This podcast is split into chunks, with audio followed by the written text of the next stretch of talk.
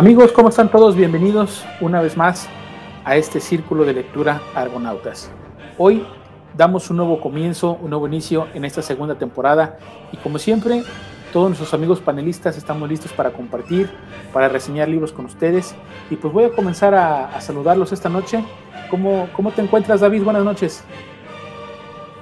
Hola, buenas noches Iván, buenas noches a los demás y a todos los que nos escuchan. Perfecto. David, compártenos qué nos vas a presentar el día de hoy. Hoy les voy a compartir nueve perfectos desconocidos de Lian Moriarty. Gracias, David. Bienvenido. Luis, ¿cómo estás? Buenas noches. Bienvenido y coméntanos qué nos vas a compartir hoy. Hola, ¿qué tal, Iván? Buenas noches. Este, un saludo a todos mis compañeros, a los que me están escuchando.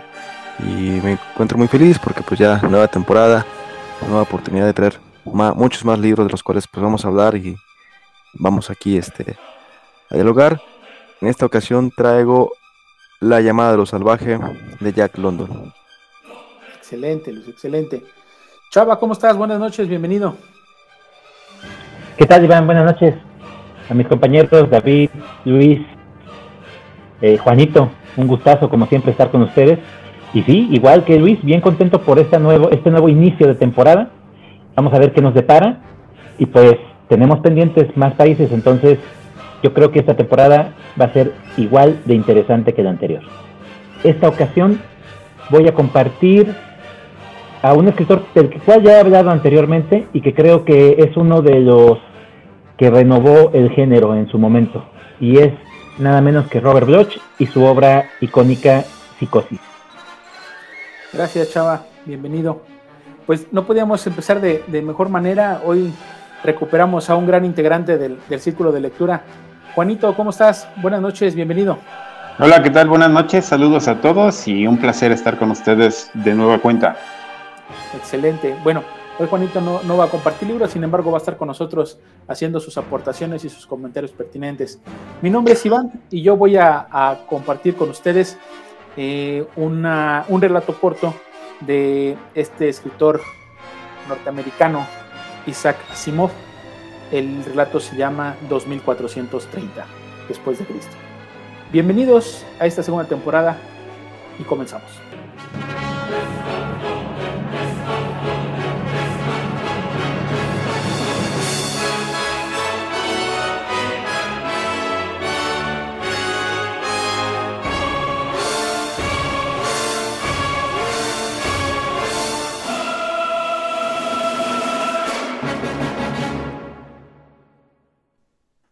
Muy bien, pues ya estamos de vuelta. Estamos listos para dar inicio ya con las reseñas. Y pues vamos a comenzar con, Luis, que nos trae un, gran libro, libro clásico. Y pues, Luis, tenemos los micrófonos y las cámaras para ti. Adelante, amigo. Gracias, Iván. Sí, en esta ocasión traigo una novela americana icónica. Es un clásico, bien dices tú, de la literatura, este, no más de Estados Unidos, además también de, de Universal, ¿no? Este, la llamada de lo salvaje o la llamada a lo salvaje, la podemos encontrar en distintas traducciones. Fue una de sus, primeras obras de este escritor de Jack London. Este, él nació en California y pues tiene muchas este, historias sobre, sobre lo salvaje, ¿no? Se, centra mucho en, los, en la naturaleza, en los animales y también tiene Posteriormente ya llegó al, se ve influenciado por el, existencialismo y la gran novela de Lobo de Mar también pues es muy buena. En esta ocasión pues es una novela de, aventuras, la llamada Lo Salvaje. Se va a centrar también en una granja, una granja de, este, de California. Pues es muy, es muy cómoda porque es de, es de un juez. Y en esa granja va a habitar uno de los perros más famosos de la literatura. Ese perro se llama Puck. Este perro es una cruza su, eh, de, un perro de un San Bernardo y, la perra es una escocesa pastor. Es un perro aproximadamente mm, como de 70 kilos, es grande, es pesado y para el clima en el que está pues está muy, está muy feliz, él está muy consentido por sus dueños, lo acarician, juegan con él, este, se pasea por la granja, por, por las frutas, se las come, las flores, este, siempre hay muy buen clima, este, y bueno, en, sí todos, todos los que trabajan en la granja lo quieren mucho, lo, lo, lo consienten, lo acarician, ¿no? Como les comentaba. Entonces él va, él va a vivir siempre este, recibiendo amor por las personas. Hasta que un día uno de los trabajadores ahí, este, teniendo deudas, se ve forzado y, y con un, ahora sí que un plan macabro, podemos decirlo así, de robarse el perro, de robarse Buck, lo, le pone una correa, a Buck nunca le habían puesto una correa, desde que se la ponen pues, se siente incómodo, no sabe qué, y se lo lleva a pasear. Y cuando ya ve, que salen de la granja, hay, una persona con un coche que lo está esperando y, y ve que los, los, mayores, los hombres están intercambiando palabras y lo venden. Se lo vende y el, cuando recibe el, el que lo compra la, este, la cuerda que lo está este, amarrando a él, pues luego, luego le empieza a, a, jalonear y ahí es donde él intenta ya como que zafarse, librarse, pero no puede porque ya, ya lo están metiendo al coche. Y ahí es donde empieza, yo creo que la, la travesía de este Buck, este, siendo arrebatado de, de, su hogar, de su, de su vida, de, de, de, la vida que él pues, amaba, ¿no? Y aquí me gusta porque hace referencia que también pues los hombres pues son a veces tratados así. Sin embargo, Bok va a llevar, va a sufrir en, esa época este, el llamado este, a las minas, ¿no? En que empiezan a descubrir minas en Alaska. Es este. Y ahí es donde, pues todos, este, los ambiciosos de diferentes partes del globo empiezan a ir allá y a reclutar perros. Entonces hay un, hay un, hay un, este, mucha demanda por los perros, ¿no? Klondike, creo que me parece la ciudad donde más minas hay allá en Alaska. Y ahí es donde él va a hacer este, la travesía de ir de California, o sea, primero a Canadá y de Canadá a Alaska.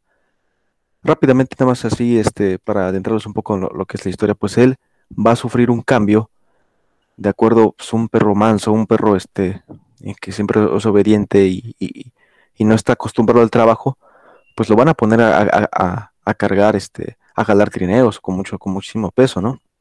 Este, va a cambiar, va, a generar músculo, va, a generar resistencia y sobre todo va, va a acostumbrarse a comer muy poco. Va a acostumbrarse y con eso tener este se vuelve muy muy fuerte, muy fuerte mental y físicamente ese perro.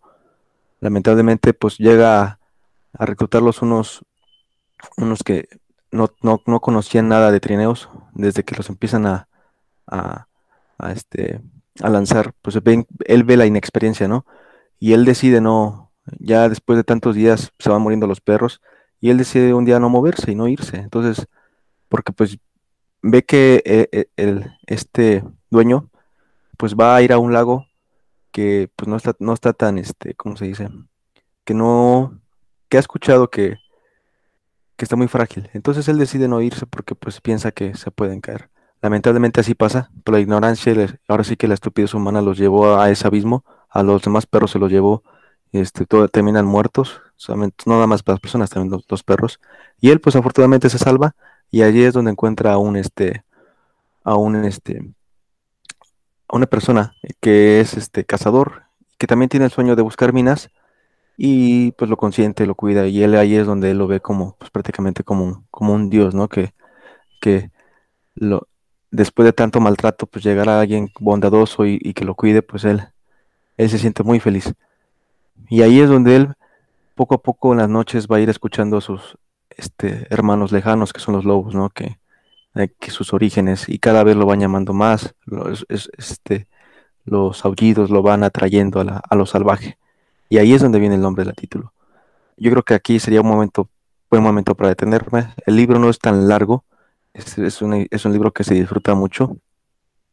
Claro que tiene mucha reflexión, como les decía, este, más allá de, los hombres, pues me gusta este libro porque nos enseña, yo creo que pues, a valorar que pues, los animales también sienten, también este, este, tienen, pues es una, es una vida, vida finalmente, ¿no? O sea, no, no podemos nosotros como disponer de ellas o explotarlas porque pues no son para eso. Lamentablemente pues la historia ha sido así con, con este, este, tipo de perros y, y con más demás especies, ¿no? Pero bueno, es una historia que me gusta, este, me, gusta mucho Jack London cómo describe los paisajes, la, este, lo, cómo, cómo va cambiando. Me, gusta mucho la transición de Buck, de ser un perro, este, de repente estaba en un lugar y de repente amaneces en otro, pues ya no, no, es como un alumbramiento a, otra vida. Y eso me gusta mucho, porque poco a poco todo lo va descubriendo él. Entonces, tú no como lector también todo lo vas descubriendo, lo vas viviendo.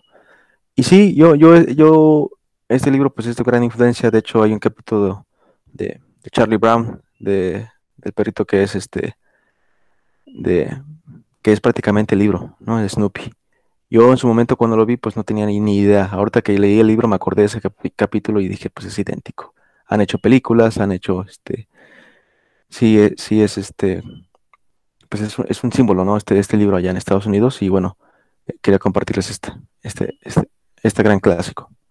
Hay una película con Harrison Ford de esa, ese es el libro, ¿verdad? O sea, ahorita que lo estuviste platicando me estaba acordando de esa película.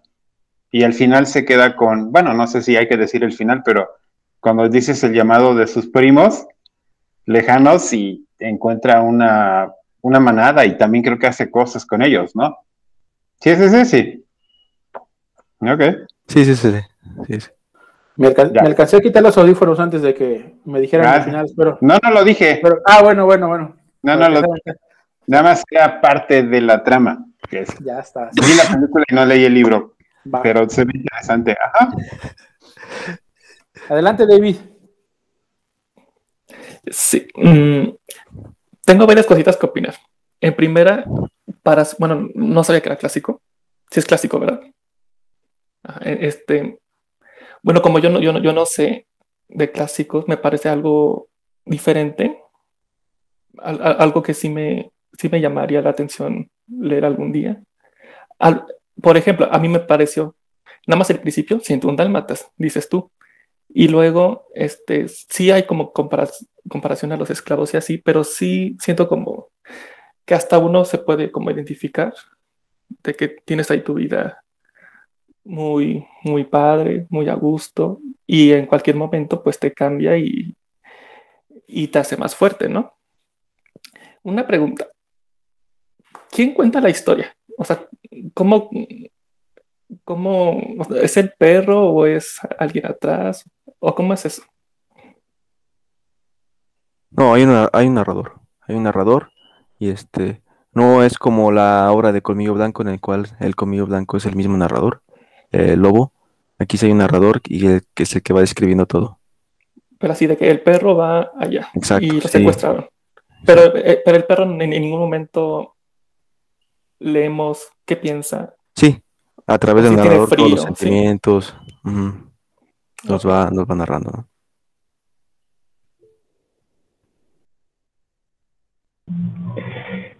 Eso, eso que comenta David es muy acertado. Fíjate que es lo único que yo siempre le, recriminé a London, el narrador omnipresente que todo lo sabe. A mí me hubiera gustado mucho el juego de narradores que, el perro se expresara mediante sentimientos, cosas así, ¿no? Eso, eso siempre lo, tuve en mente. Y esta obra, eh, al igual que la mayoría de la literatura de London, es un referente definitivamente cultural eh, hay muchísimas historias alrededor de él que se han, que se han hecho. Eh, ahorita platicó Juanito sobre una película de Harrison Ford. A mí se me viene a la mente otra que es la de Balto, que también está basada en, hechos reales, pero la forma en cómo se desarrollan todas estas historias hasta cierto punto hacen referencia definitivamente a las obras de Jack London. Es interesante es un, es un, es un buen escritor. Eh, yo creo que es un escritor de su tiempo, definitivamente, por la forma en cómo escribe, pero no desmerece, para nada. Eh, sí, hasta cierto punto, es, es un poco, eh, eh ¿cómo podríamos decirlo?, en cuestión de, de, narración. definitivamente un escritor de su época. No hay otra, otra palabra que yo pueda agregar con respecto a ello.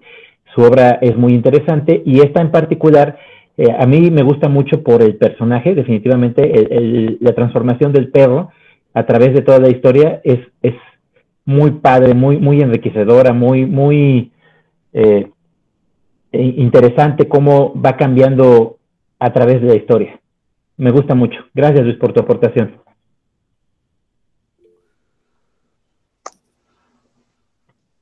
Ah, ahorita que hizo la pregunta David de quién narraba, me vino a la mente el libro de este, o más bien el cuento de Dostoyevsky, el de Noches Blancas, porque hace la historia hablando en tercera persona.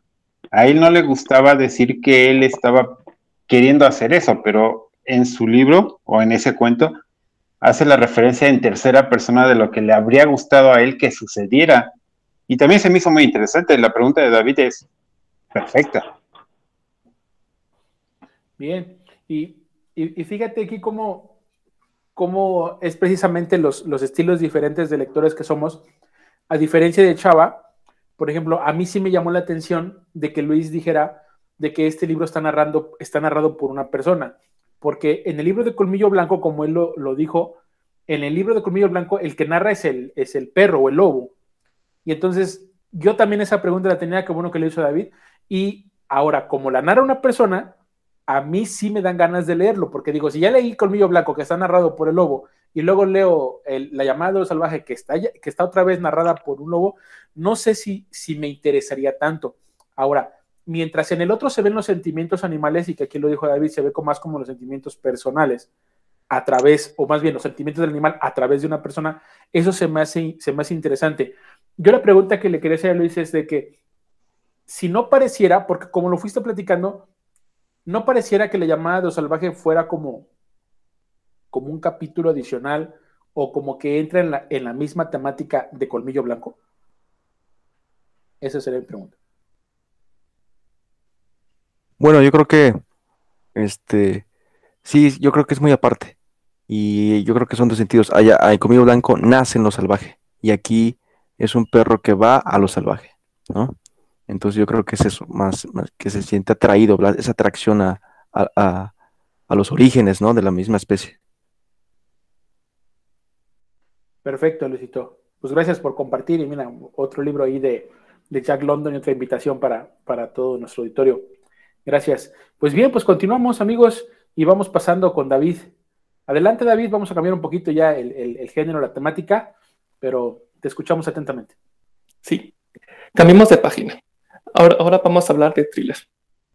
Yo la semana pasada, este, yo les dije que, que les iba a traer el nuevo libro de Lian Moriarty, de Nueve Perfectos Desconocidos.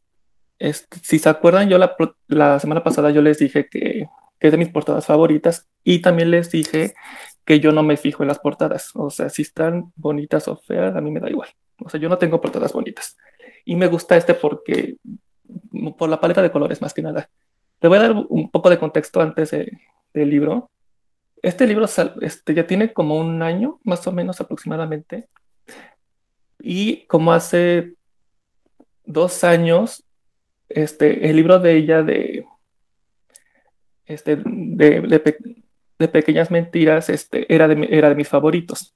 Hasta que ya llegó, llegó otro autor, y, pero esa es otra historia. Entonces, cuando sale el libro, como que no, no me decidí a leerlo.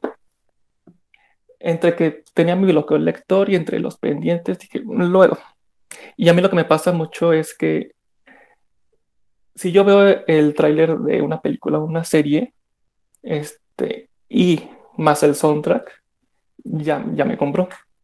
Este libro tiene un, va, va a ser serie ah, como el 16 de agosto, 18, va a salir en Hulu este, la serie con Nicole Kidman, con Luke Evans, Regina Hall, Samantha Webbing, este, Melissa McCartney y, hay, muchos. Entonces cuando vi el tráiler, obviamente supe que era de ella. Y dije, híjole, ahora sí, me, ahora sí ya lo, ya lo quiero leer. Ya lo quiero leer, no me importa. Y afortunadamente este, en Amazon este, lo encontré más barato de lo que cuesta en México. Este libro que yo tengo es España. yo hice la comparativa en los libros que están ahorita en México y este que tengo este, en especial tiene relieve. Cuando me llegó, dije, ¿es de pasta dura o por qué me pesa tanto? ¿O, o qué me trajeron? Es el libro más pesado que tengo. Las hojas están, pero duras, fuertes, pero no se imaginan. Y aparte, pues con la paleta de colores, tiene una calcomanía de, del anterior libro. Dije, este va a ser físicamente de mis favoritos, ya. Y aparte, me costó muchísimo más barato que si ahorita lo encuentran en cualquier librería. Y hace poco, pues fui y dije, ay, la que en México sí está aguado, no tiene relieve, y pues cuesta mucho. Entonces dije, ya, va a ser de mis favoritos. ¿De qué se trata? Miren, como, bien dice el título, son nueve, son nueve personas que no se conocen. Bueno, ahorita este, nueve personas, pero, pero se divide como tres que son familia y dos que son familia, y pero no, no se conocen. Todos tienen en común de que van a un retiro, pero, pero nada más quieren relajarse. Sí, quiero perder de peso, pero pues mira, no importa. Sí, quiero como tener terapia de, de pareja, pero pues yo nada más quiero una alberca, quiero relajarme, no quiero saber nada. Así, así como, así todos piensan lo mismo. Este, de los nueve, hay como una, entre comillas, una protagonista que se, que se llama Frances. En la serie es Melissa McCartney, que es una escritora muy famosa, medio, medio su, este, con sobrepeso, pero no tanto. Este, ella, va al retiro porque este, de los 30 libros que tiene, el último como que fue un fracaso, tiene malas reseñas y está muy deprimida. Y aparte, este, le va mal en el amor y, con su último ligue por internet la estafó. También conocemos una pareja como de adultos jóvenes, que es Ben y Jessica, que se ganan la lotería 20 millones de pesos. Pero, pero, pero Ben este tiene una hermana con problemas mentales y Jessica, pues que quiere, arreglar cosas con, con, con Ben.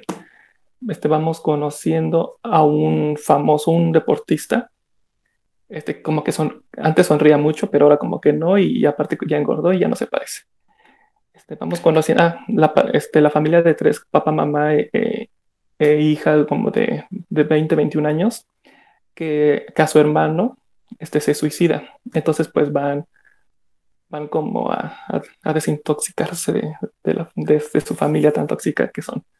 Y así vamos, este, la mitad del, la mitad del, libro los vamos conociendo a los nueve.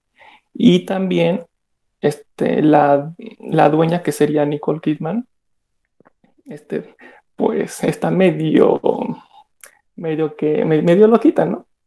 Porque al principio, pues, como les decía, como les decía, todos quieren relajarse. Pero luego, luego que llegan, este, les hacen una, les sacan sangre y, y dicen, aquí, aquí tienen su itinerario y espérense a las campanadas y así como con, con, muchas reglas. Y todos, y todos así se quedan como que, pues yo no vengo aquí a, a la alberca, o sea, ¿qué, qué, ¿qué es esto? Entonces, poco a poquito va subiendo de intensidad porque de hecho, o sea, cuando, cuando lees, pues no, no sabes o sea, qué, qué, va a pasar, de qué se trata este libro, o sea, como que sí, sí sientes que algo malo va a pasar. Entonces, este, para no entrar así como de lo más importante, sí les puedo compartir, por ejemplo, de que el, en, en, su carta de, de bienvenidos, ya saben, dicen, en los próximos cuatro días nadie, nadie habla. Entonces, cuando suenen, no sé, las campanas, este, nadie habla. Y, que se van a sentir mejor y que cambiados de la vida y así. Entonces, pues obviamente, con, si es, con la, pareja o la familia, ¿qué hacemos? Este, rompemos las reglas, ¿qué dicen los demás este, de ahí? Entonces, pues está muy, está así como yo está muy, muy a la expectativa, digamos, ¿no? Pero eso es lo único que les puedo decir como de spoiler. Esta, la dueña, ella comenta de que no sé cómo se diga médicamente, pero ella, sí, ella en, algún momento tuvo un, digamos, un infarto y sí se murió. Entonces que cuando, por unos, por unos minutos, y cuando, cuando revive, como que, ay, como que le cambió la vida y, y, empieza a investigar y, entonces abre, abre este lugar. Entonces, a ver, ¿cómo les explico? La otra, la otra mitad del libro, alguien de, de los nueve descubre lo que realmente está pasando, que no les puedo decir porque ya les arruinó el libro. Entonces, cuando, cuando yo dije, cuando, cuando yo leí de, lo que realmente se trataba, dije, hija de la... O sea, así de que era muy obvio y no lo veía. No es el gran, no es el gran plot twist, pero sí, pero sí me quedé, me quedé muy frío. Este, mm, ¿cómo les digo? El, el libro sí va en aumento de intensidad, pero ahí va. Ya les dije de qué se trata yo siento que a la autora le dio miedo escribir unas escenas que pudo haber sido este, algo traumante. Yo creo como este, tiene ideas súper grandiosas, pero se quedó, se quedó en el intento. Pero no les puedo decir porque, o sea, solamente me tiene que creer. Y al final este libro yo lo describo como, como la dueña, este, es un viaje y cuando acabé el libro, este, que, que no fue perfecto, este, me quedé pensando en muchas cosas. Entonces, como que en general lo podría describir el libro como un viaje, así como lo relatan ellos. Y sí, este, a mí me gusta mucho de Elian Moriarty y de sus personajes, aunque son nueve más la dueña y también tiene dos tiene dos, dos personas que le ayudan este, con, con, los huéspedes y así. Pero, pero cada uno, este, aparte de que te dicen la historia de cada uno de por qué llegó hasta donde está, este, todos te caen bien. O sea, no dices quién era, quién era quién. Y aparte, pues, de los 11, cada quien tiene su historia con muchísimos más personajes y muchos más nombres. Y sabes quién es quién. Y, eso me gustó mucho. Son este, capítulos muy cortos. Y ya, y ya para, y aunque sí la primera parte pues no se trata así como que de nada, sabes que algo, algo malo, hay, hay algo malo ahí, pero no sabes qué es. Y te intriga y quieres saber más. Pero sabes que algo no está bien. Así, algo de lo que cuentan o, o, o, o del lugar, algo, está muy raro. Y, y, desde los primeros capítulos de que de que Frances, la, escritora, como que no puede escribir un, código para entrar a la residencia y luego, y luego este, las pruebas de sangre y guarda en silencio, así como que te sientes incómodo leyendo, pero sí no es perfecto. O sea, yo le recomendaría a alguien que ve películas de terror ya. Si yo fuera coautor, yo le diría, está bien, pero vas, explota estas escenas, explota estos capítulos que que si lo hubiera hecho hubiera sido como el libro, el gran libro. Pero, pero yo, yo lo sentí con, sentí que escribió con mucho miedo. De que, uy, no. Y, y, y, sí dije, ah, este, en algunos, en, en, algunos capítulos muy tensos dije, ah, esto va a pasar, esto va a pasar, este, ay, no, no, no, ¿qué va a hacer, qué va a hacer esta liga? Ah, no, no, que siempre no. Y así como en toda la, la segunda mitad del libro, este, si lo van a leer en blanco, su, mente en blanco, piensen que es un viaje, este, ni piensen, solamente les puedo asegurar que sí hay tensión y que va en aumento, en aumento, en aumento. Y pues, pues sí, sí se lo recomiendo, pero con, con sus reservas. Ahí está. Me gustó, me gustó mucho el libro, la verdad es que se hace atractivo.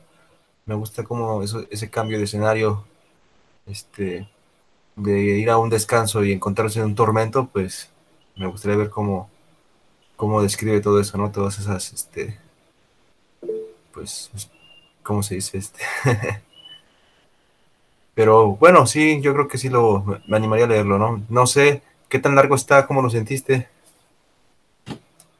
Mm, pues a pesar, depende de ustedes, tiene como 550 páginas.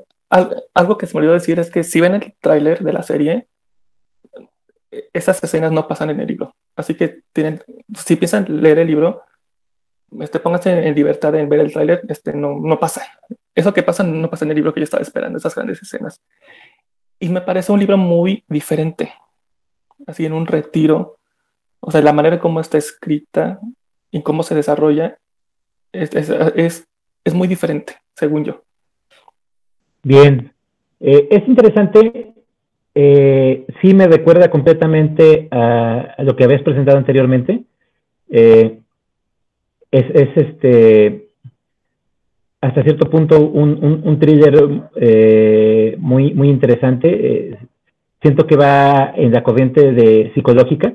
Entonces, a mí sí me, me llama la atención. todo esto que nos platicaste me da una intención hacia la novela y pues habrá que buscarlo porque sí suena bastante bien. Gracias, David. Yo quiero hacerle la, pregunta a, a, David. Fíjate que ahorita que estuve escuchando tu reseña y estuve recordando cuando presentaste la de Éramos Mentirosos, que también eran como varios, y aquí también son como, como o son, son más de dos o tres personajes que puede haber como en una novela. Eh, ¿Encuentras algún paralelismo o, algo similar? Digo, sabiendo que allá es otro escritor, ¿no? Solamente es que, solamente en que ambos, ambos, todos los personajes son muy ricos, pero no se parecen ni en la manera de escribir ni cómo se desarrollan. O sea, o sea, Lian Moriarty es superior, definitivamente. Solamente todos son, son muy ricos porque en lugar dicen, no dicen cuánto cuesta el retiro, pero dicen de que pero me costó caro, o sea, para que me digan qué hacer y solamente me quiero relajar, este, yo pagué mucho, eso dice. Excelente, muy bien. Bueno, pues sí, si no hay comentarios, seguimos. Tenemos, eh, pues me toca a mí, me toca presentar a a este escritorazo, porque creo que no se le puede llamar de otra manera a Isaac Asimov. La verdad es que los, los relatos que, voy leyendo de él y que precisamente los voy como, como disfrutando. Eh, no me gusta agarrar un cuento, un, perdón, un libro de cuentos completos de él porque puede ser hasta como cierto punto un poco tedioso leer demasiados cuentos. Sin embargo, creo que cada vez que leo más cuentos de él me, va, me va gustando mucho. El día de hoy voy a compartir con ustedes un cuento que se llama 2430 después de Cristo. Lo que me gusta de Isaac Asimov, a diferencia de otros cuentistas, es que normalmente Asimov no te, o bueno, al menos en los cuentos que yo he leído, no te describe y no te dice directamente dónde están los personajes, sino que a raíz de que tú vas leyendo y vas encontrando los diálogos entre ellos, vas diciendo acá, pues dónde están, qué están haciendo o de qué van, ¿no? Porque normalmente tampoco sus cuentos son como que tengan un origen, un principio, sino te, te, reflejan una escena. Y pues bueno, para la, gente que no conozca a Isaac Asimov, pues deben saber que también fue un científico, fue divulgador, fue profesor, entonces muchos de sus cuentos están enfocados a la, a la ciencia ficción y a otra ciencia que también dicen que no es ficción. Entonces, este cuento está muy interesante porque el personaje principal se llama Krambits, o bueno, se apellida, quiero pensar que es un apellido. Eh, va con otro, otro tipo que también tiene su nombre, pero creo que no es tan importante eh, el, personaje. Y van caminando en un pasillo, en un pasillo que tiene una pared así, pero interminable. Y de repente, cuando llegan a un fondo del, de, o cuando van avanzando en el pasillo, les llega un olor, un olor como, como feo, ¿no? No dice exactamente cómo, pero un personaje le dice al otro, dice, ¿lo hueles? Dice, sí, claro que lo huelo. Dice, bueno, dice, ¿crees que se molesten si echamos un vistazo o si nos paramos aquí? Y le dice, no, dice, de hecho, me parece que nos están esperando. Y tú dices, H, pues, ¿qué están hablando, no? Se meten a un, a un cuarto, una habitación, que habla que son de luces artificiales, y aparece un tercero en escena. Y esos tres son los únicos personajes que aparecen en el cuento. Es Krambits, su amigo, y el tercero en escena representa a un, ¿cómo llamarle? Pues no, no es policía, pero es como, sí tiene una autoridad. Eh, obviamente por el título del libro se entiende que es un mundo distópico, como lo puede ser Fahrenheit, como lo puede ser 1984, que son en aquellos años venideros, futuros, y lo que nos puede deparar eh, a nuestro planeta. Aparentemente hay como, como un orden mundial, hay, una, hay un, gobierno, y este tipo que los intercepta y que los guarda en el cuarto, pues, pues representa a la parte del, del, gobierno, la parte autoritaria. Empiezan a convencer con, a, con Kravitz, y el tema es de que por favor, le piden de que por favor, de que sea de manera voluntaria, él entregue a los animalitos que tiene en su casa. Se molesta mucho porque dice, ¿cómo? Dice, ¿por qué yo tengo que entregarles y asesinar, dice, a unos ratoncitos y a unos conejitos que yo tengo en mi casa? El tipo de la autoridad le explica, le dice, mira, la, situación que pasa con, con sus animalitos y que le comenta el policía tiene que ver con que en, en esa fecha, en el 2430 para ese año, hay un reto por parte de la ciencia y por parte de la humanidad, donde se considera que vamos a ser perfectos. Y para ser la raza perfecta o la sociedad perfecta, se necesitan ciertas cantidades de kilogramos en materia encefálica, es decir, en cerebros de las personas. Tiene unas teorías muy, eso es lo que se me hace a mí interesante las propuestas de Isaac Asimov, que dentro de sus cuentos da pequeñas lecciones de ciencia o pequeñas lecciones, no sé, futuristas, como le quieran llamar. Algo que yo no sabía, por ejemplo, es que el sol a nosotros, y eso le, explica a, a, ¿no? Porque aparentemente es como ignorante y este güey así como, ay, como que, a ver, pues te voy a explicar. Dice, tenemos demasiados humanos y tus animalitos representan un peso específico en la Tierra. La Tierra está calculada para que pueda soportar cierto peso de todos los habitantes de este planeta junto con su sangre y su, y su cerebro. Entonces, según las máquinas han calculado ahí miles de toneladas de cerebro y cuando se junta esa cantidad, esa cantidad se considera que los seres humanos estamos en el punto máximo de que tenemos esa masa encefálica y supuestamente que con todo ese conjunto de cerebros que tenemos somos una super raza.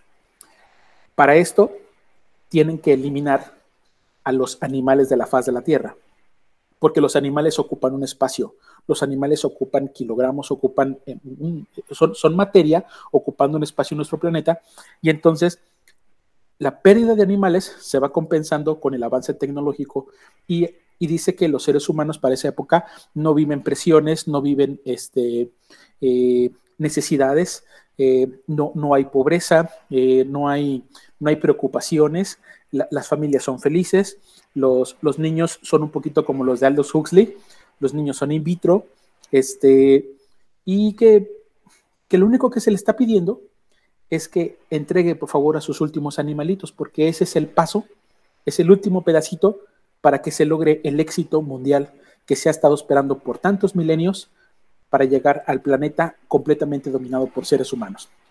Y entonces él dice, bueno, dice, pues, ¿por qué no mejor, dice, dominamos otros planetas y, y, a lo mejor mis animalitos, dice, acuérdate que son ratones, son conejos, con ellos se inicia la ciencia, dice, pueden servir para otras cosas.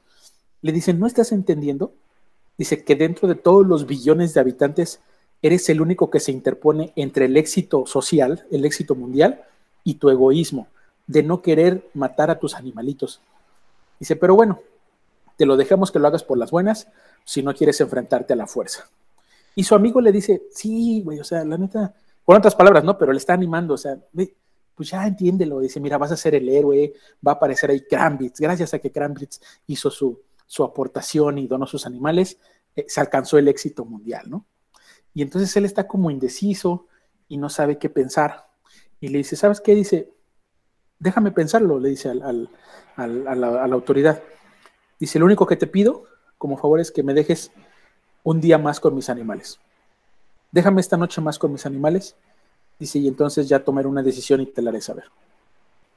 Viene esta explicación que te acabo de decir de, la cuestión de la cantidad de personas que, se pobla la Tierra. El mar dice que ya se, el mar se ha convertido en una, sopa de plancton, ya no hay animales marinos. Eh, hace una explicación de cómo el Sol hace una, una conversión calórica y energética con el plancton y el plancton se va de una manera automática transformándose en muchas otras cosas como para eh, combustible de vehículos, luz, energía, alimentos este, eh, deshidratados, en fin, eso es un mundo muy, muy, muy interesante, muy futurístico. Y él se va, entonces Crambit se va.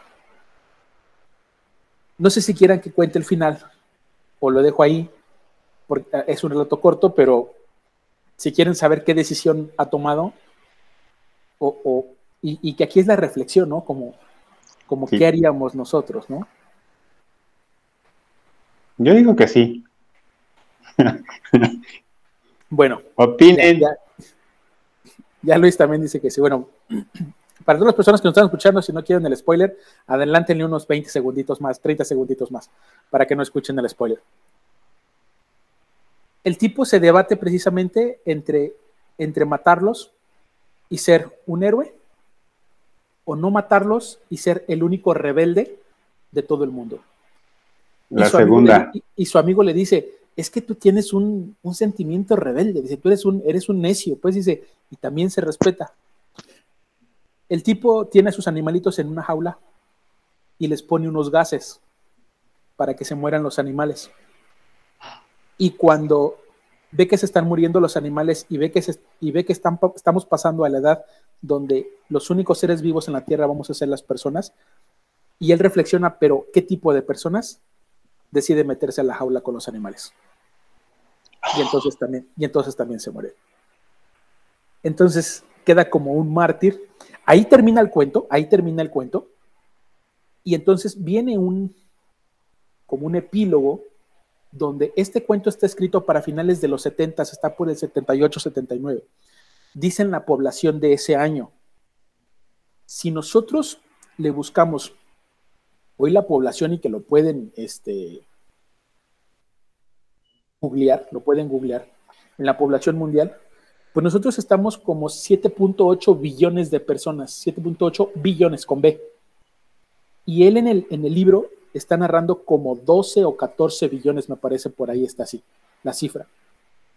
Y dice él, al ritmo como estamos viviendo y estamos acelerándonos desde los años 80, ¿eh? se va a ir duplicando el crecimiento de la, de la población y va a llegar un momento, dice, donde ya no va a ser insostenible la vida en el planeta a menos que se haga esto. Y él dice ahí, por lo tanto, si esto antecede al cuento que acabamos de escuchar, entonces no es ciencia ficción.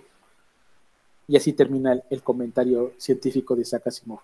Entonces, sí es algo que te invita a la reflexión, sí es algo que te invita a, pues, pues te deja pensando, ¿no? O sea, la verdad es que a mí sí me dejó pensando después de leer el cuento y dices, oye, pues este, pues sí puede ser, o sea, no, no, no está tan descabellada la idea, pero además de que yo no me esperaba ese final, la verdad, yo no me esperaba ese final, y, este, y pues ahí, ahí lo dejo, ese relato y no sé qué les haya parecido. Ah, muy bueno, me encantó. Y el final no lo esperaba. Y sí, con ganas de leerlo. Adelante, Juanito. No, está muy largo el, cuento, como, como en 30, 40 minutos me lo eché. Adelante, Luis. Bien, fíjate que me gustó mucho el cuento que nos acabas de decir. Este, la verdad es que sí muy bueno. Su final es muy este, sorpresivo. Me acordé muchísimo de el final de la colonia penitenciaria de Kafka. Creo que algo así, algo así de una decisión de último segundo y que tiene que ver mucho con, este, con, esto que nos estás diciendo que este, el humano siempre debe ser humano, no, no debe de perder su humanidad. O sea, esa convivencia con los animales pues siempre va, va a haber no somos el centro del mundo, ¿no? Somos una especie más. Y bueno, eso, eso, el fin que, o esa visión que tiene ese escritor como ser humano, pues sí es un poco aterradora, pero pues analizando al ser humano y, y, al, humano como es, pues sí es un, es un futuro posible, ¿no? Entonces sí es un, es un buen cuento. Son de esos relatos que pues, sorprenden, ¿no? Pero bueno, Gracias por tu aportación. Sí, no, por nada, Luis. Y, eso comentaba al principio, ¿no? Que, yo también sentía que mi cuento, pues, no, no, sé cómo catalogarlo, si, si, puede ser como un tipo de terror futurista o, una, no sé, sí, sí, sí, si te pones a pensarlo, sí da un poquito de miedo, ¿no? Dices, lo bueno que a lo mejor para entonces yo ya no estoy, bueno, seguramente no voy a estar, porque esto es 2400, ¿no? Pero estamos cerquita. Adelante, chava. Sí, mira, eh, definitivamente eh, gente como él, eh, visionarios que eran, sentaron las bases de la literatura y este relato, como bien lo, narraste, a mí me, me, remonta a otros escritores igual de ciencia ficción, ese relato por el que se le conoce a Richard Matheson de Soy leyenda, me recuerda ese conflicto del final del personaje. Eh, otro, una película de ciencia ficción que recuerdo bastante bien y que tiene ese tipo de temática que es cuando el destino nos alcance.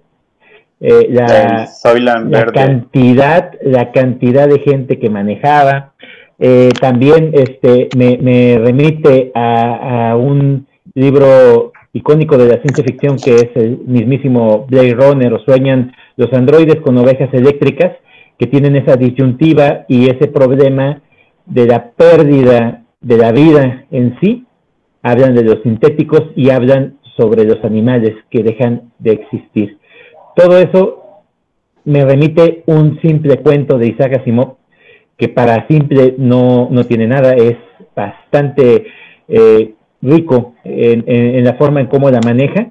Uno podría pensar que por la, la, la, la cantidad hablamos de un cuento corto, pero la calidad en la que está escrita y la forma en cómo está narrada te da ese tipo de interpretaciones. Y muchísima gente definitivamente lo debió de haber leído por el impacto que causó en las obras venideras. Gracias por la aportación, Iván. Una pregunta nada más. ¿Tiene alguna relación con la de Un Mundo Feliz? Mencionaste el autor. Sí, el, nada más en la cuestión de que de que la gente, en, el cuento nada más dice que la gente como que no, no sufre, la gente no tiene como deseos, no tiene preocupaciones, la gente es feliz. Y ya ves que en el libro de Aldous Huxley, eh, desde bebés les dan esos como toques eléctricos para que no, no sufran y, estén a gusto donde están, ¿no? Eso es, eso, eso es lo único. Y, y, que mientras en el del mundo feliz, el, eh, ¿te acuerdas que hay una región en México, Estados Unidos, que es como la zona primitiva, donde los llevan a que vean cómo era una mamá antes.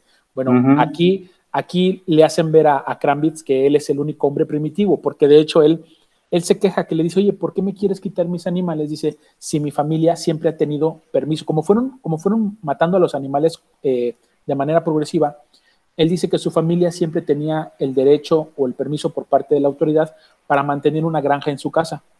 Dice, ¿por qué ahora me, me quieres quitar ese derecho? Y le dicen, bueno, mira, dice, ya no son los tiempos de antes, no son los tiempos de tu papá, dice, ahora tú eres el raro, le dicen, tú, tú eres el primitivo. Dice, ah, porque le dicen, los animales y eso no te preocupes, eso se ven en, pequeños microfilms, que decía él, ¿no? Hay pequeños microfilms donde la gente puede ver cómo eran hasta los dinosaurios y los tiburones y los mamíferos. Dice, pero ya no en vivo, dice, en vivo da un poquito como de repulsión, como de asco. Dice, la gente no quiere acariciar animales. Porque le dice, es que si no ya no los vamos a ver, no podemos acariciar un conejo. Dice, no te preocupes, eso a la gente ya no le interesa. Esas son algunas de las similitudes que tiene con, con Aldous Huxley. Perfecto, gracias. Bueno, pues ya está. Esta es mi lista. Ya está en la lista y cortito, 2430 de Isaac Asimov. Bueno, pues, pues pasamos a, al, último de la, de la variedad. Nada más dile que tiene minutos, por favor. ¿Cuántos minutos le damos? Tranquilo, Juanito, tranquilo. Tranquilo. Chava, a partir de ahorita tienes tus Luego, luego. luego te consiento, Juanito. Tranquilo, tú, tú tranquilo. hazle una señal, Juanito, cuando lleguemos a los 15 y ya le paramos el programa. Ya son las 10 y cuarto y media. Sale, Chava, adelante. Tu buche de tequila y viene. Fíjate, fíjate que eh, entra bastante bien eh, al ser un, precursor de la literatura como lo fue también Isaac Asimov, eh, al ser un clásico como lo fue Jack London con respecto a la literatura norteamericana, eh, este autor, Robert Bloch, en su principio como escritor, se dedicaba muchísimo a lo que era el género de la fantasía oscura, o lo que nosotros conocemos como terror. Ellos la manejaban como fantasía oscura porque en su momento, en esa época, se dedicaban a escribir los, relatos y los publicaban en las revistas pulp, revistas que se dedicaban a ese género. Era un gran exponente, bastante interesante, sus relatos siempre fueron muy novedosos y muy celebrados, ganó varios premios, dentro de ellos el Bram Stoker, y, fue cambiando paulatinamente de género. No, no necesariamente lo abandonó en ese momento, sino que incursionó también, porque estaba muy de moda eh, la ciencia ficción, eh, era la época de oro de la ciencia ficción y también de la fantasía. En esos también ganó premios el famoso Nebula de, de fantasía y de ciencia ficción y continuó su avance en la literatura renovando el género del terror y empezando lo que es el famosísimo terror psicológico. Escribe esta obra, Psicosis, y en esta obra, eh, que es escrita en 1959 me parece, tiene una carga bastante interesante de este género que es el terror psicológico.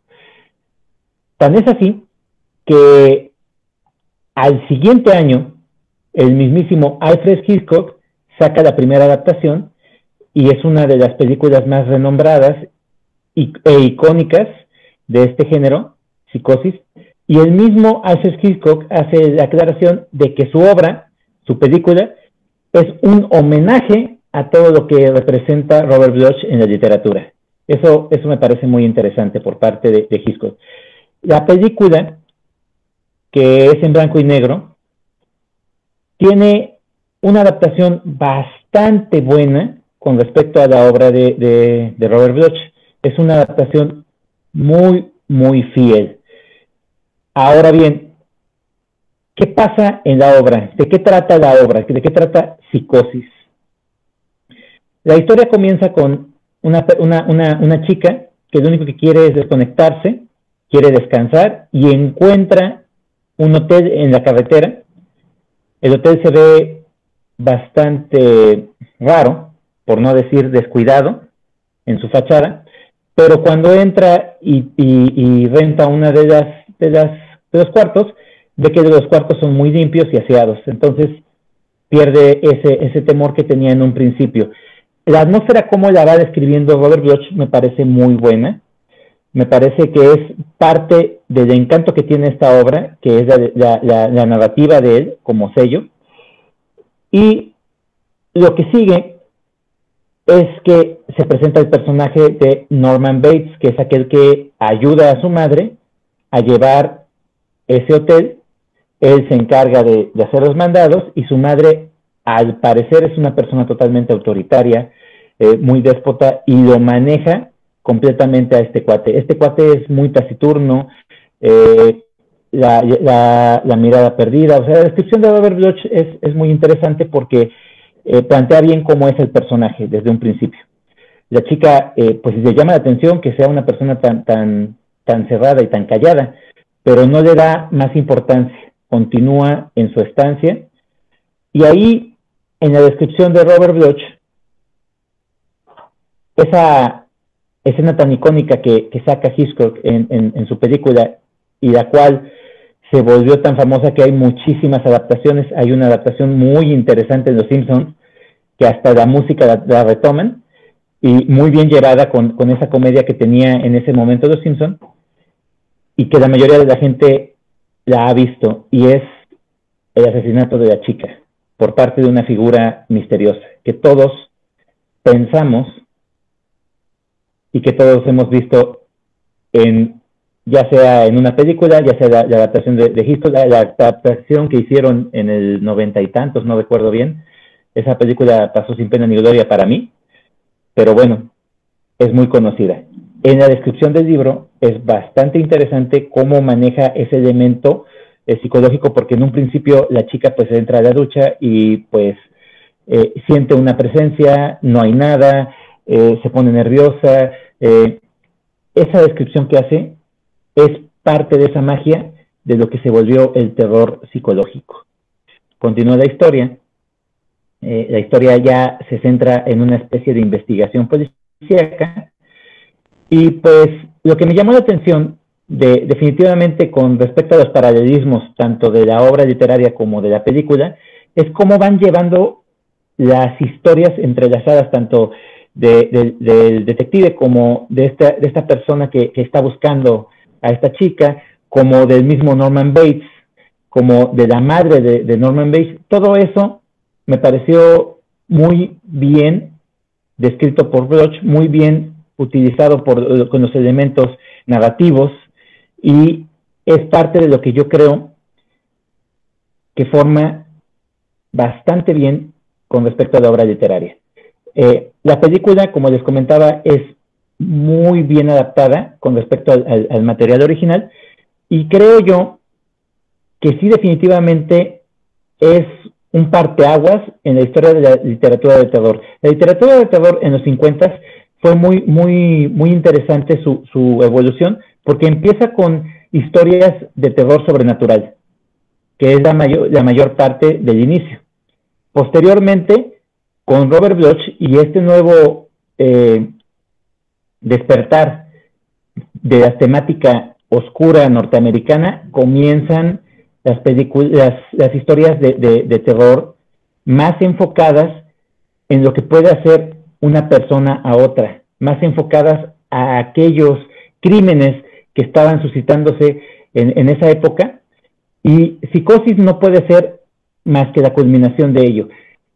Hablan las malas lenguas, y también el mismísimo Bloch lo comentó en su momento, que esta historia estaba basada en ese personaje que fue el asesino eh, Ed Gein.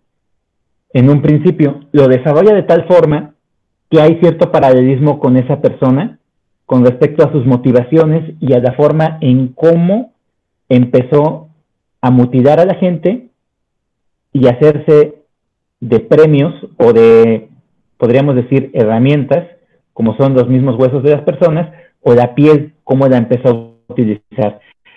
Eso también me pareció muy interesante con respecto a este escritor, que en su momento fue muy novedoso. Ahorita lo puedes platicar y te puede parecer algo muy común, en la mayoría de las películas de, ese corte, de las famosas películas de slasher, se habla mucho y es un, tema hasta cierto punto gastado actualmente. Pero yo creo que como la obra eh, está tan bien escrita y tan bien descrita, es una obra que se ha, perdurado bastante bien, a diferencia de la película que se ha envejecido bastante. Ahorita la mayoría de la gente la ve y piensa que el ritmo es muy lento y que pues no representa mayor eh, asombro para ellos. Pero tienen que entender que todo en su momento fue bastante novedoso y la obra en general es muy interesante. Tiene dos secuelas. La segunda habla sobre... No, no voy a hablar mucho porque les, les diría completamente el final de la primera obra, pero la segunda se centra en Hollywood, en el Hollywood de los 60, 70. La tercera vuelve completamente emblemático lo que es el hotel, el escenario de todos esos crímenes. Y yo creo que esas dos secuelas no son tan buenas como esta primera obra. Van en declive con respecto a lo que a mí me presentó en esta primera obra. La obra es muy interesante, está muy bien escrita, Robert Bloch, para mí, es un escritor de cabecera y esta obra, en general, considero se debería por lo menos conocer, y no necesariamente por la película. Si la vamos a conocer por la película, que sea por la de Hitchcock, definitivamente. Pero el libro no le pide nada. El libro, al contrario, es definitivamente el pilar de este tipo de género. Ahí están los 15 minutos, Juanito, para que no me digas. Esa es mi aportación, muchachos. ¿Alguien quiere comentar algo con respecto a esta obra? Te voy a comprar un taco de Mari. Ya está, ya puedo comer eso. Bien, perfecto. Adelante, David. Yo ya estaba esperando esta reseña porque Psicosis me parece algo increíble. O sea, el tema, el tema así literal, psicosis, la simbiosis, la madre-hijo, este, e, es, es, algo que me apasiona y el tema de slasher. Este, algo que dices de que puede ser un ritmo lento o, que ya está muy gastado. A mí me, me parece que este psicosis, por ejemplo, el exorcista o la profecía, de que, de que, de que no, es que no es que te dé un miedo así, de que sean unas escenas súper mega que nunca habías leído, pero, pero, pero con, con tanta sutileza te da miedo. Así de, de que, o sea, no se me ocurre algo en la, mente, por ejemplo, en el misterio de Salem Lot, que no tiene nada que ver. Pero el simple hecho de cómo te lo cuentan, de que, ay, de que, de que, estás en la, en la calle y, y, ves así las ventanas que alguien te ve. Pero la manera en cómo está contada, que no es la gran escena de miedo, o sea, sí te causa algo.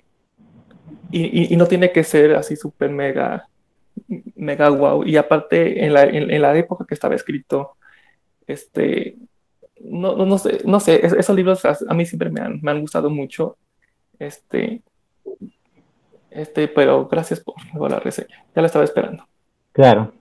Sí, fíjate que eso, eso es algo, algo de, de, lo que se puede platicar mucho con respecto a, cómo fue cambiando a través del tiempo, de qué puede ser eh, actual en este momento con respecto a, al terror psicológico yo concuerdo mucho contigo, ese tipo de escenas tan bien descritas, tan bien narradas, las escenas de la ventana en la que está observando eh, la madre hacia, hacia la gente, me parecen eh, muy interesantes. Para mí, la, forma en cómo, cómo los describe Bloch es lo que hace que te dé temor, por un lado. Por otro, eh, esas escenas de Slasher que se ven frecuentemente en las películas y, que ahorita lo que más se utiliza es el, sonido.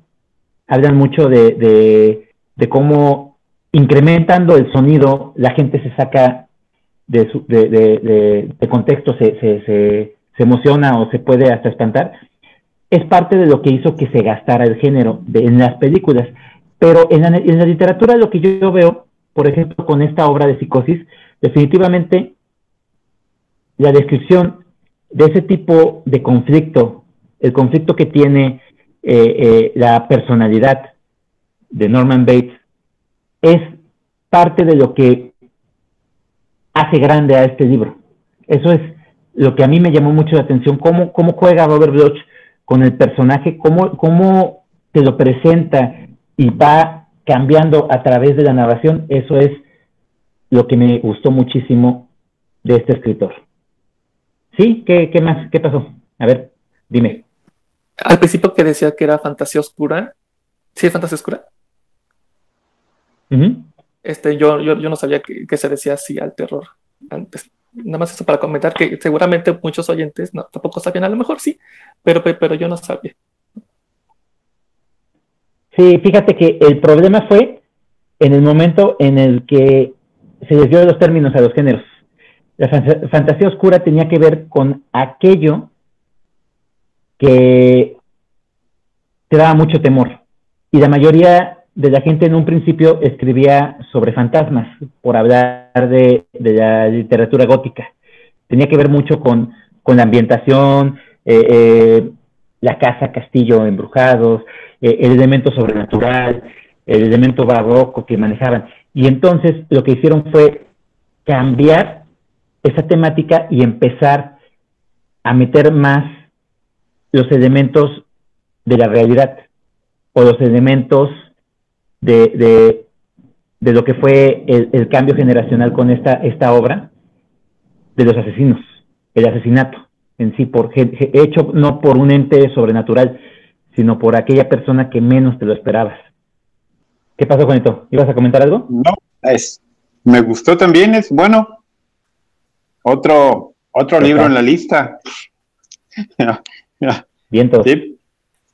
Fíjate que, que yo, Chava, hace un, un par de años o unos poquito más, yo en un principio decía que yo no era como muy como muy fan de ese tipo de literatura, pero, pero era incorrecto porque me parece que lo que me pasaba era de que no había leído algo así que me, que me atrajera.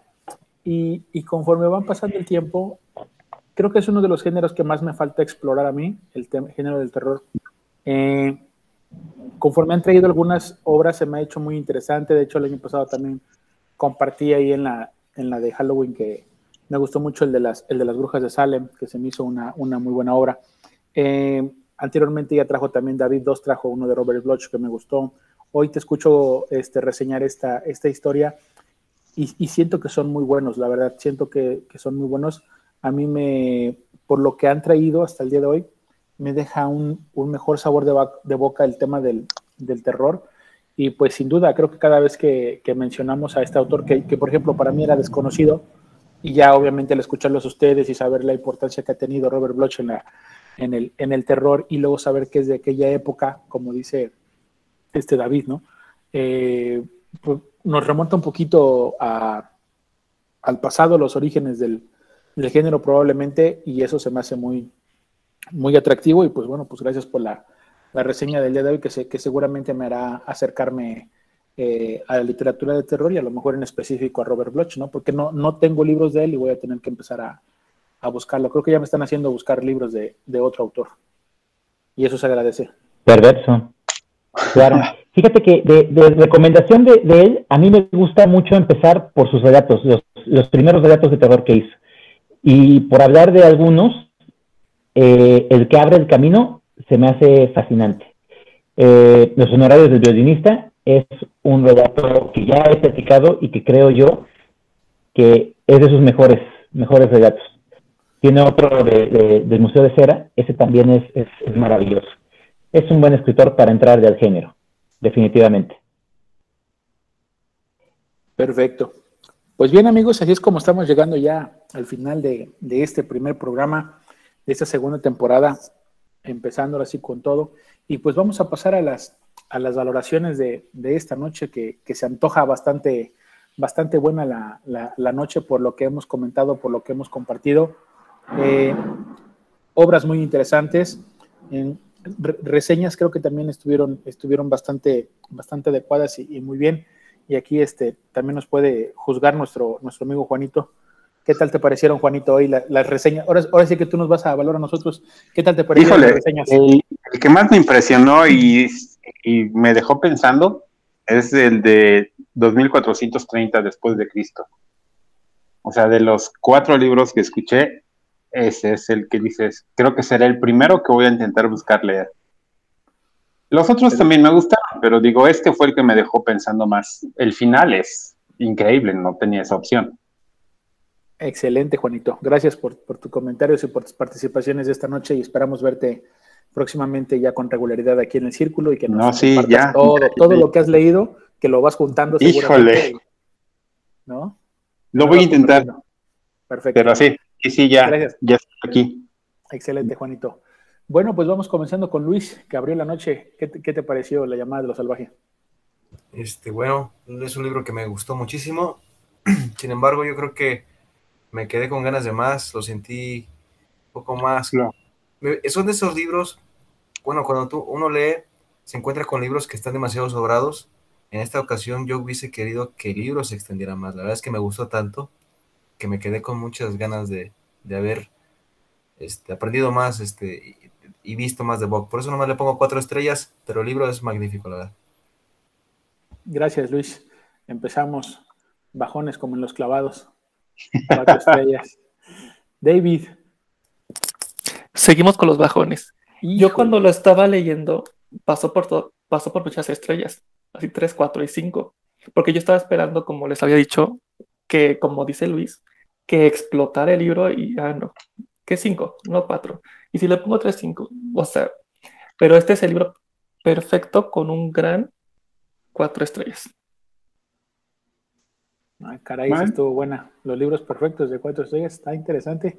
Y fíjense que, que ustedes jugaron con mis sentimientos, ¿eh? porque cuando, no, no. cuando yo los escuché reseñar, yo dije, no, este, lo, lo, dijeron muy emocionados, lo dijeron muy emotivos, y yo dije, no, dije, pues, pues dije, yo no me puedo quedar atrás, ¿no? Con el mío, sí, también me gustó, pero bueno. Ah, no yo, no, no, yo no, yo no dije que era perfecto. Ah, no. Ah, claro. Es el perfecto de cuatro estrellas. Sí, o sea, ni, ni 4, 5, ni 3, 5, es, es que 4, no, hay, no, hay, no hay otra puntuación. Fue, fue un 4 perfecto, dice. Así. Ándale, sí. Perfecto, muy bien. Doble mortal, ok. Ándale.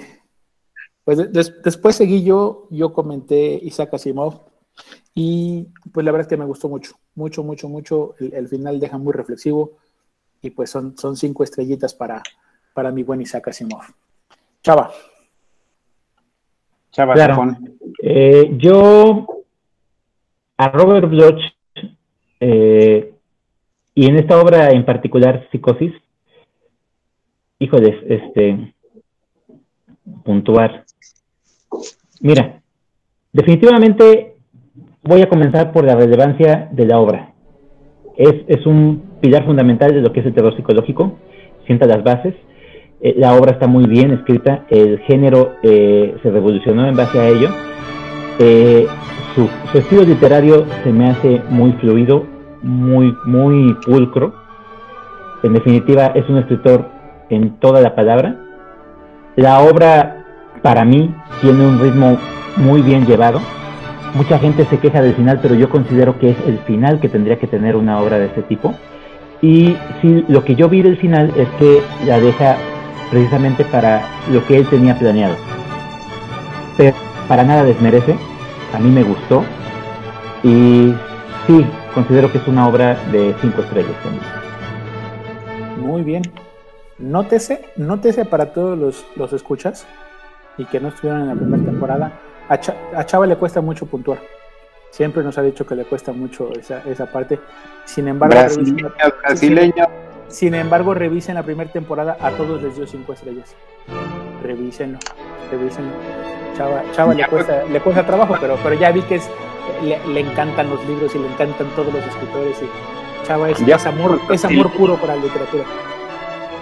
Ya fue con los brasileños. Bueno, también, Pradera. también lo que, lo que ha pasado es que yo he compartido la mayoría de los libros que a mí me han gustado. Libros que yo considero eh, que quiero compartir y por eso es esa puntuación. No he compartido ninguno que me haya dejado eh, en entredicho. Habrá ya alguno que sí lo tenga yo en esa, Perfecto, perfecto, perfecto. Muy bien, Chava. Muy bien. Pues bien, amigos, así estamos llegando al, al final ya de, de este programa y pues no me resta más que agradecer a todos los panelistas que están aquí compartiendo con nosotros y reseñando libros y comenzamos con la eterna despedida. David, buenas noches, nos vemos el próximo programa. Hola, buenas noches a todos y espero que en esta segunda temporada a todos nuestros oyentes, igual, igual a ustedes, que, que encontremos muchas, bastantes lecturas que queramos leer. Bien dicho, David. De, de, de, eso se trata y eso buscamos todos. Perfecto. Juanito, que tengas una excelente noche y gracias por acompañarnos. No, gracias y me dio mucho gusto estar con ustedes, compartir y espero ya seguir con este ritmo. Saludos Perfecto. a todos. Perfecto, Juanito, un abrazo. Luis, buenas noches. Iván, buenas noches. Este, a mis compañeros decirles que me la pasé muy bien. Este, grandes libros esta noche. Y bueno, un saludo a todos los que nos escucharon y gracias por su tiempo. Estaremos pronto hablando más de, de, más libros. Muy bien, ahí está la promesa de Luis, vendrá con más libros. Chava, amigo, como siempre, un gusto compartir. Claro. Eh, quiero agradecerle a Juanito y espero que esté más presente con nosotros. Juanito, bienvenido. Como siempre, es un gustazo escucharte. Gracias. Eh, gracias. David, Luis, eh, Muchas gracias por sus recomendaciones y espero que esta noche a todos los que nos escuchan les haya sido igual de grata que para mí. Esta temporada eh, promete mucho, venimos con Tokio todos, muy motivados y no me queda más que decirles a todos gracias totales. Muchas gracias Chava, amigos panelistas, todos los que se encuentran aquí, los que no pudieron acompañarnos, un saludo también para ustedes, recordando que también este círculo de lectura lo hacemos todos. Este fue un programa y un episodio de Argonautas y nos vemos la próxima semana con más libros para compartir y para reseñar. Hasta la próxima.